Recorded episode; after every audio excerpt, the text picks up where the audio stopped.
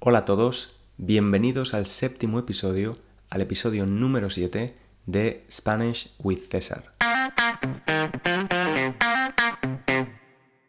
Si estás escuchando este episodio de podcast es porque estás buscando la motivación en tu proceso de aprendizaje del español. Te preguntas, ¿cómo estar motivado para aprender español o cualquier otro idioma? La motivación no siempre es fácil de conseguir. No estamos constantemente motivados para conseguir un objetivo. De hecho, cuando estamos motivados, es muy fácil hacer lo que tenemos que hacer. Lo que vamos a ver en este episodio es cómo podemos reforzar, hacer más fuerte esa sensación de motivación en el largo plazo. Cómo podemos ejercitar ese músculo que nos ayude a seguir aprendiendo con entusiasmo. Vamos a ver siete factores que han demostrado que pueden ayudar a motivarnos en el proceso de aprendizaje. A mí me han ayudado y a mis estudiantes, a mis alumnos también. Espero que sean una buena ayuda para vosotros también. Además de aprender cómo mejorar nuestra motivación en el aprendizaje del español, durante el episodio tendrás la oportunidad de aprender y revisar vocabulario y gramática. Si te gusta este tipo de contenido, si te gusta escuchar español natural para mejorar tu comprensión, te animo a escuchar el resto de episodios, donde hablo de diferentes temas. Este es un podcast destinado a estudiantes de español intermedio y además de escuchar los episodios, también puedes leer la transcripción del texto de forma gratuita en www.spanishwithcesar.com. También te invito a seguir mi cuenta de Instagram, Spanish with César, donde hablamos de diferentes formas de mejorar el español. Y ahora sí, vamos a ver cómo podemos aumentar la motivación y qué factores pueden ayudarnos. El primer factor, objetivos claros. ¿Por qué estás estudiando español? ¿Cuál es tu objetivo principal? Necesitas tener claro tu por qué. Cuidado con esta palabra, puede ser un poco confusa. El porqué de algo es el motivo o la razón de algo. ¿Cuál es tu porqué para aprender español? Quizás necesitas aprobar un examen de nivel B2 o quieres mudarte a España a vivir y quieres obtener un nivel de fluidez que te permita comunicarte con las personas. Puede ser que quieras aprender español porque tu pareja es de un país hispanohablante y quieres ser capaz de comunicarte con su familia y amigos. Cuando la motivación baje, necesitamos recordar cuál es el objetivo que estamos buscando conseguir, que queremos alcanzar. Segundo factor, poco a poco y paso a paso.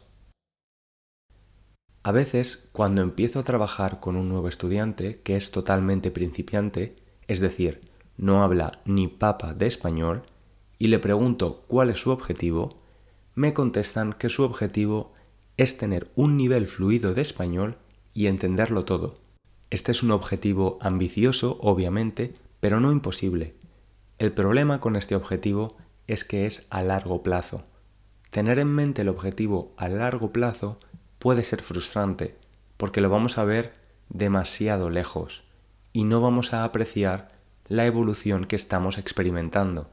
Te recomiendo dividir tus objetivos dependiendo del nivel en el que estés. Si eres principiante, quizás tu objetivo a largo plazo puede ser conocer las conjugaciones del presente de los verbos regulares más usados en un periodo de un mes. Mentalmente vas a tener una satisfacción mayor al ver que estás obteniendo los objetivos que te has propuesto en un periodo de tiempo razonable.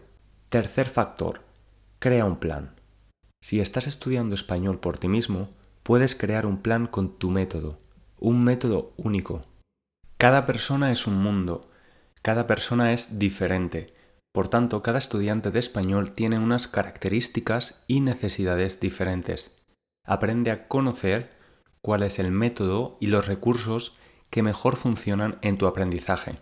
Si piensas que ver series en español no mejora tu español y te genera frustración, no lo hagas. Quizás necesites un recurso diferente antes de empezar con contenido para nativos. También es importante que este plan personalizado tenga los periodos de tiempo que vas a invertir en aprender español. Dependerá de tu disponibilidad y de lo importante que sea para ti acelerar el proceso. El cuarto factor es la acción. Hazlo ahora, no procrastines. Muchas personas piensan que la motivación es una fuerza que viene sola, que simplemente aparece, y no es así. La motivación hay que generarla. Es un ciclo con tres elementos. El primer paso es la acción, empezar a hacer lo que tenemos que hacer. Esa acción provocará unos resultados, un cambio, y finalmente, esos resultados te motivarán. Verás que la acción y el esfuerzo han tenido un impacto positivo. Ilustremos esto con un ejemplo. Imagina que eres un estudiante de español de nivel intermedio. Puedes hablar español y comunicar tu mensaje con claridad cuando hablas con nativos. Sin embargo, te gustaría seguir avanzando, te gustaría, por ejemplo, dominar el subjuntivo y ampliar tu vocabulario. Necesitas tomar acción y hacer algo diferente para conseguir resultados diferentes. Puedes escoger un libro de español de no ficción, en mi opinión resultan más sencillos de entender, o un libro de ficción que ya hayas leído en tu propio idioma. En este libro puedes subrayar cada vez que aparece un verbo en subjuntivo y al final del capítulo analizar qué reglas del subjuntivo se han aplicado en cada verbo subrayado. Lo mismo con el vocabulario. Puedes trabajar con una libreta las nuevas palabras y crear tus propios ejemplos. Esta acción, que requiere esfuerzo, por supuesto, provocará unos resultados. Empezarás a comprender mejor el uso del subjuntivo y tu vocabulario se ampliará. Estos resultados te seguirán motivando para continuar el proceso. El quinto factor es no tener miedo. No tengas miedo a los errores y fracasos. Los errores nos ayudan a seguir avanzando. Además, nos dan una información muy valiosa, ¿Dónde necesitamos tomar acción. Si has suspendido la parte de comprensión auditiva de tu examen de español, toma acción y redefine tu plan, enfocándote en la mejora de esta habilidad. El sexto factor es no compararse. No te compares con nadie. En español decimos que las comparaciones son odiosas. No sirve de nada comparar tu nivel de español con el de otras personas. Como hemos visto, cada persona tiene su propio método y una cantidad de tiempo disponible para aprender.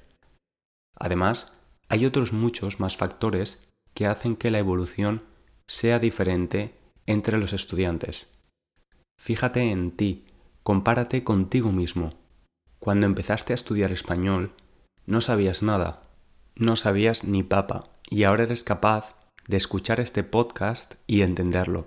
Felicítate por ello. Séptimo y último factor, disfruta del proceso. Aprender un idioma es un viaje, tiene momentos divertidos y apasionantes, y también momentos de estrés y turbulencias. No es posible tener la parte positiva sin la negativa, pero al final es algo de lo que podemos disfrutar mucho y siempre tiene un balance positivo. ¿Conocéis a alguien que se arrepienta de haber aprendido un idioma? Además de aprender el idioma, seguro que aprendes de otras personas y del mundo hispano en general. Y hasta aquí los siete factores que en mi opinión nos ayudan a mantener la motivación para seguir aprendiendo español o cualquier otro idioma.